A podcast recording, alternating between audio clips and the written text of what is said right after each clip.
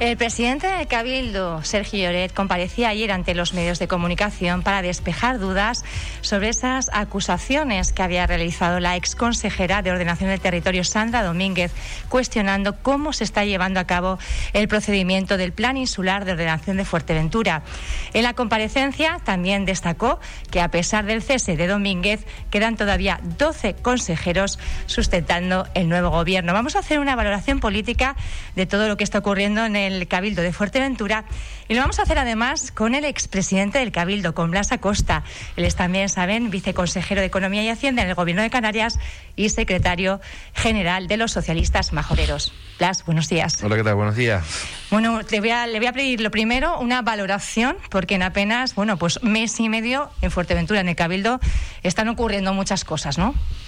Bueno, la realidad es que, se están viendo cuáles son los motivos para haber roto el gobierno, ¿no? El gobierno anterior. Hay que recordar que hace escasamente un mes eh, no solo ha habido un cambio de gobierno, sino además también llevamos un año exacto de pandemia, ¿no? En cualquier caso, por lo que he podido apreciar y veo en estos días, eh, mientras 11 consejeros de la mayoría de la mayoría del gobierno anterior trabajábamos para y por los vecinos de la isla de Fuerteventura en las diferentes eh, las diferentes responsabilidades de gobierno. Había alguien que nada más que estaba esperando eh, la posibilidad de buscar socios nuevos como coalición y Partido Popular con otros intereses que deben de, de aclarar no ya como se denunció en el día de ayer por parte de, o hace dos días por parte de Sandra Domínguez. En cualquier caso, se está viendo los motivos reales del cambio de gobierno en la isla de Fuerteventura. Usted ha sido presidente mientras eh, Sergio Lloret era el consejero de ordenación de territorio.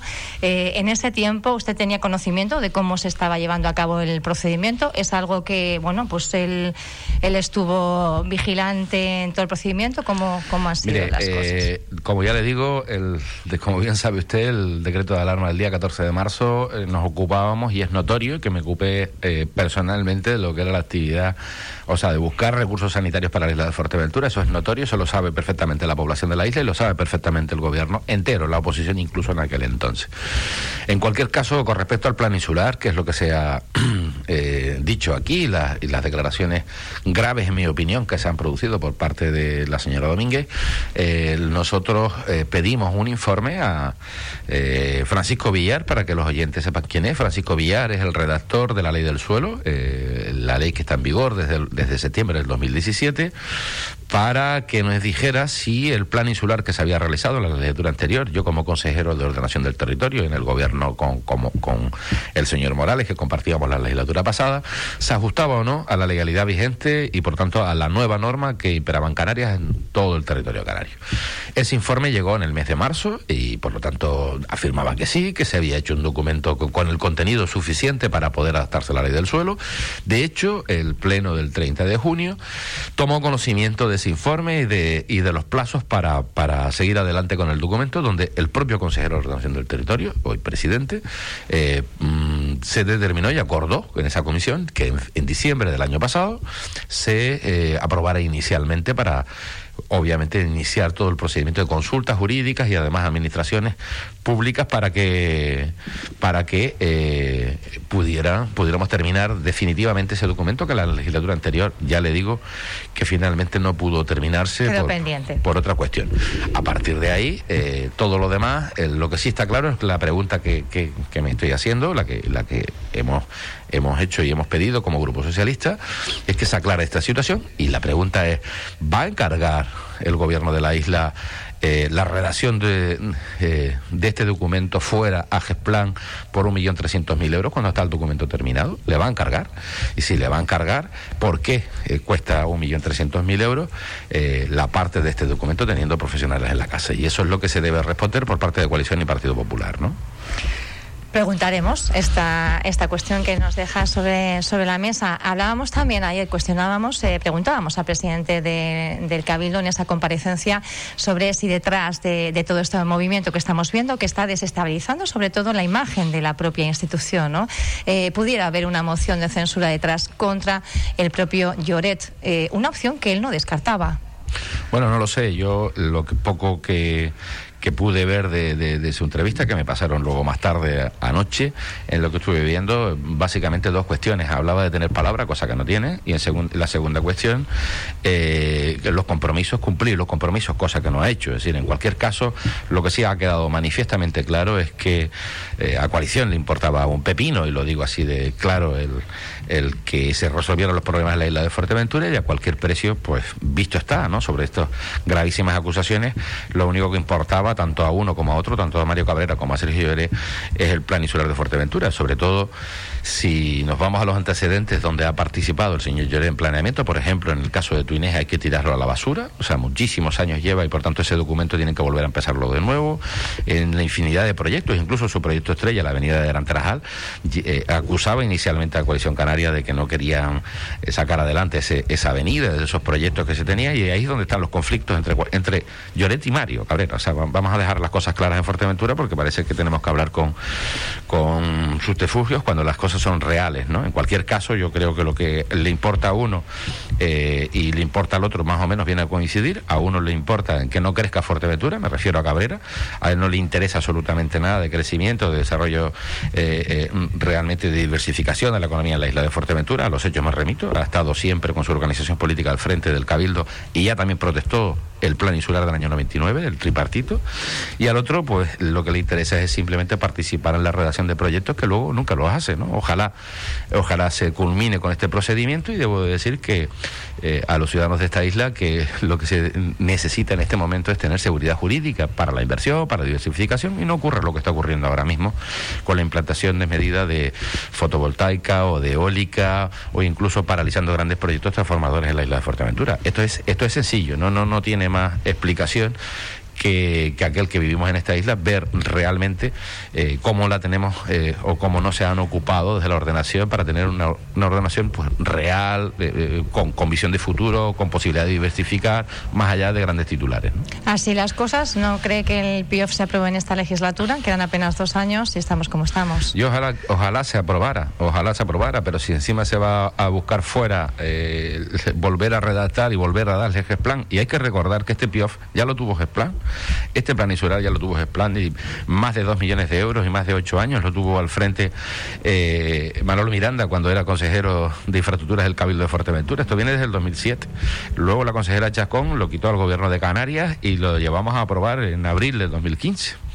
Luego, obviamente, el propio gobierno, fíjese, las propias trampas del señor Cabrera, obligó a su propio gobierno, el Domingo Berriel, a hacer un contrainforme para que ese documento quedara sobre la mesa. Y luego, por el camino, viene una nueva modificación de la ley del suelo de Canarias, que es curioso, ¿no? Que el señor Cabrera decía, es que yo no estoy de acuerdo con esa ley, pero él levantó la mano en el Parlamento para aprobarla. El Partido Socialista no la aprobó, pero es la que hay que cumplir, ¿no? O sea, por lo tanto, es curioso la forma de hacer demagogia en política, ¿no? Las, eh, en este tiempo que ya no, no, está en el Cabildo de Fuerteventura, además cesó como consejero como condición para poder eh, ir al Ejecutivo Regional. ¿Está más descansado? Bueno, yo creo que al revés. Más estresado todavía. Tengo, tengo otras responsabilidades y creo que son mucho mayores incluso, ¿no? En cualquier caso, con las ayudas del Gobierno de España que, se han conseguido por parte del Gobierno de Canarias, de estos 1.144 millones de euros para poder ayudar al sector empresarial y productivo de Canarias, yo creo que en estas dos semanas es lo que hemos avanzado muchísimo, ¿no? Y, y sobre todo, como ya se comunicaba en el día de ayer y se publica hoy en el Boletín Oficial de, del Estado, la ampliación de, actividades económicas, o de SENAES, o de CIF, para que se pueda llegar a... ¿Para, que se pueda llegar a, al mayor número de empresas en Canarias, eh, con, con además con una estructura eh, que puede perfectamente dar también a, cobertura lo que es el 90% de las eh, empresa en Canarias, que es las pymes, pequeñas y medianas empresas, y en la que estamos en, bueno, en, ayer por la tarde mismo, y casi tarde noche, en la última reunión que se mantenía el equipo de la consejería con, con, con la secretaria de Estado, terminamos ya en, en, bueno, en que podemos confirmar que se han ampliado ese tipo de ayudas,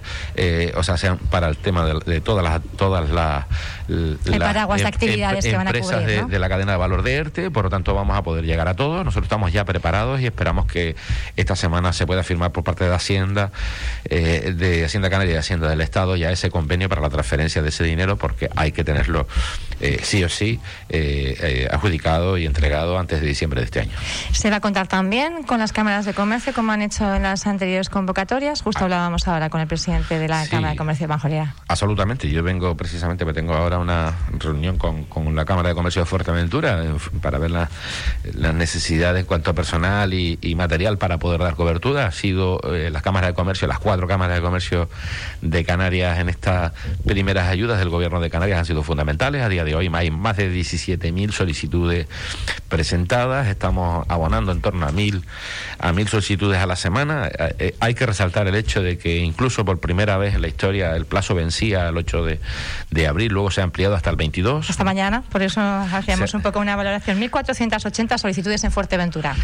Por, lo tanto, es muy importante el poder tener personal. Es verdad que son las entidades de derecho público que nunca antes se habían utilizado y ahora hay que engrasarlas porque eh, esto nos ha permitido, bueno, sobre todo ver eh, el ayudar a la parte del Servicio Canario de Empleo que tramita las otra, la otra línea, la de autónomos sin trabajadores y el Departamento de Promoción Económica que depende de esta viceconsejería, en el que podamos tener claramente, y ayer también, como ya le decía anoche, uno de los datos importantes que por parte del gobierno de España se nos permitía también no solo las cámaras sino las entidades de derecho público para poder eh, poner el, eh, eh, bueno esta posibilidad de ayuda en, en las empresas del archipiélago cuanto antes y antes significa tener el dinero entregado a ellos antes de diciembre de este año. Mañana acaba la solicitud para esta primera convocatoria, pero ya se está trabajando desde el Gobierno de Canarias para activar pues eh, otra nueva.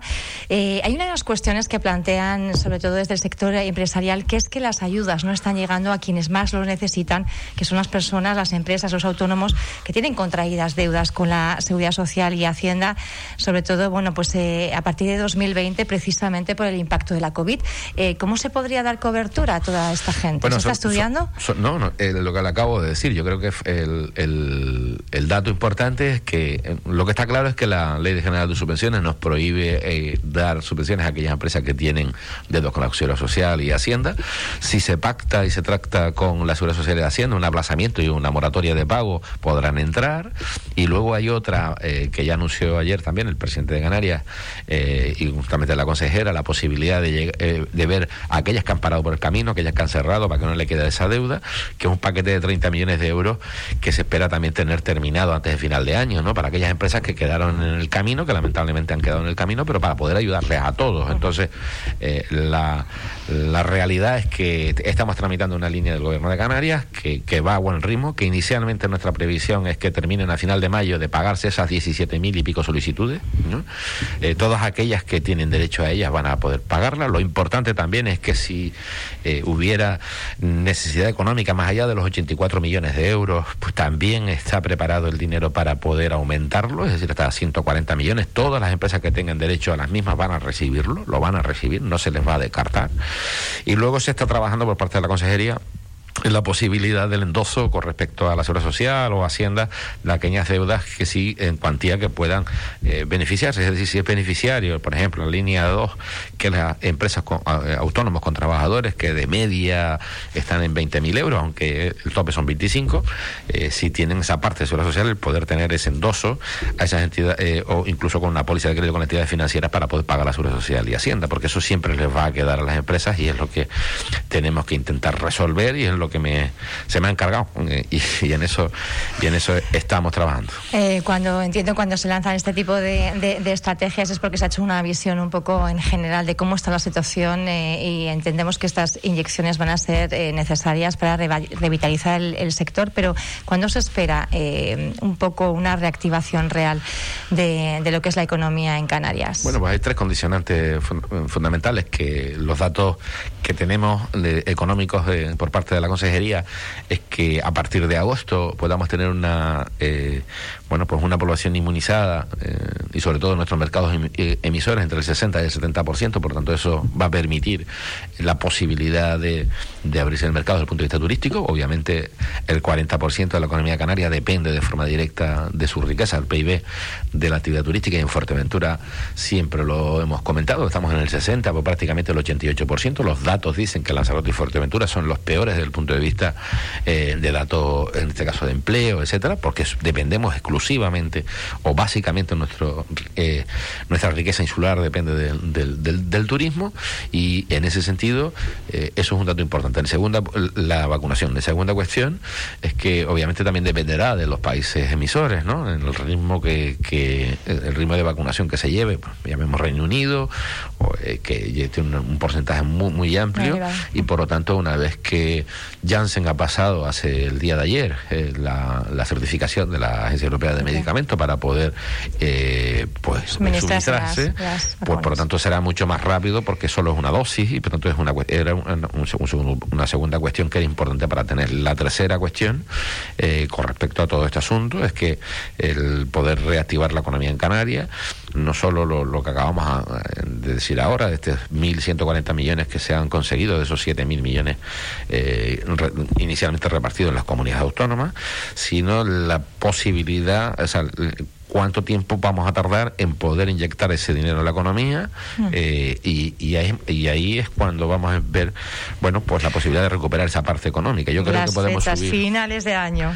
Sí es que el problema es que no se puede dar el dinero sin control. Un dinero público y hay que hacerlo así. Ojalá las cámaras por eso le digo que pues, visitamos Fuerteventura eh, para poder ver cómo podemos reforzarlo y por nosotros sí lo tendremos en, en este en este próximamente, en este mes, ya ese convenio firmado y transferido al gobierno autónomo. Eh, de nada sirve tenerlo en los bancos, sino hay que fiscalizar todo y cada uno de esos expedientes.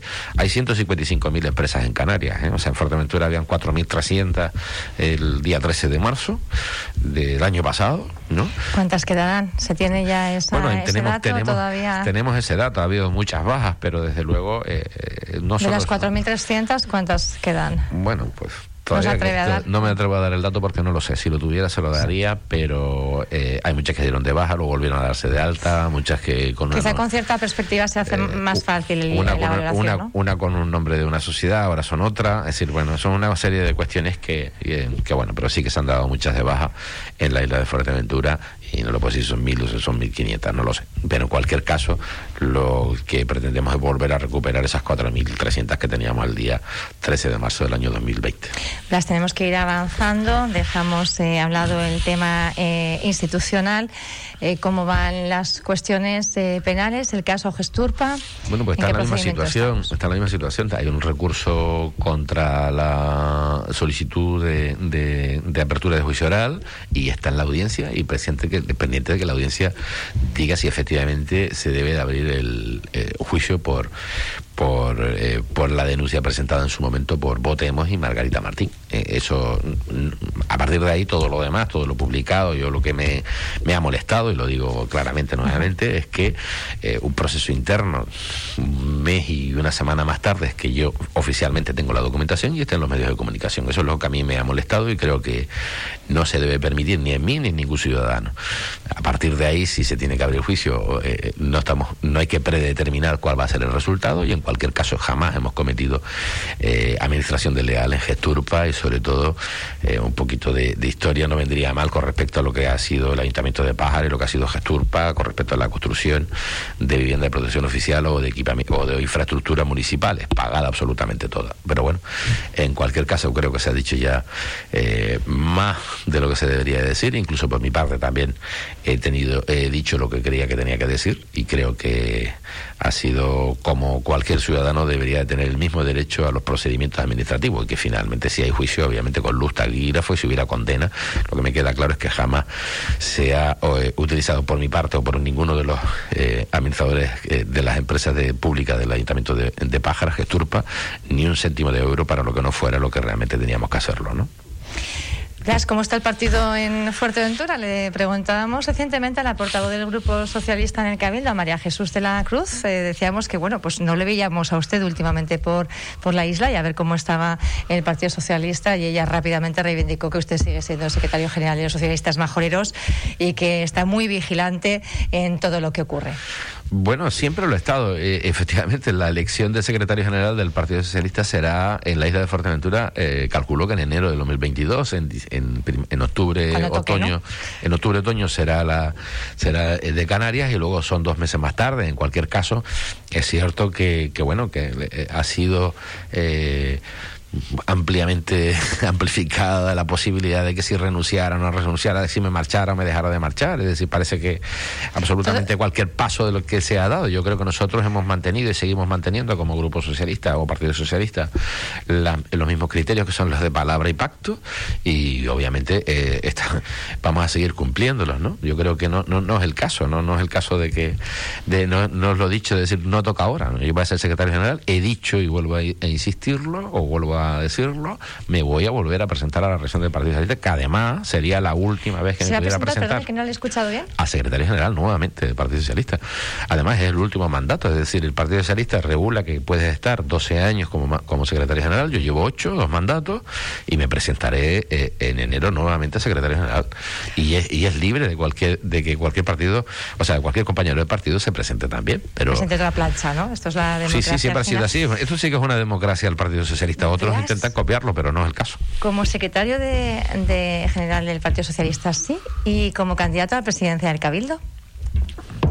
Pues no le voy a decir que, no toca. Se no, eh, mire, mi, eh, mi, intención es volverme a presentar al presidente del Cabildo de Fuerteventura. Esto es sencillo. Yo creo que lo que han, lo que están intentando o han intentado hacer alguien que, que comunica es que eso no, no ocurra pero es que no ocurre que no sea ni, ni pueda ser designado senador de la comunidad autónoma, ni pudiera ser, por mi capacitación, eh, nombrado en, algún cargo del gobierno, y que por tierra, mar y aire. Y aquí el problema está en que realmente lo que se quería no era el Partido Socialista, que el Partido Socialista ha dicho algún eh, rival político, señor Cabrera, y él no tiene nada con el Partido Socialista, ha dicho lo tiene con Blas Acosta, ¿no? Que no dialoga y que, como me calificó alguno, de pistolero rápido, ¿no? Fíjese, aguantarle un año y medio y, y él no aguantar una semana, o un mes y una semana, si quita Semana Santa un mes, o sea, yo creo que, que, se, se, está viendo claramente cuál era el objetivo, ¿no? Y el objetivo es otro, el objetivo es el, bueno, yo creo que el que no debería estar en esta isla y creo que para ser presidente de la isla de Fuerteventura,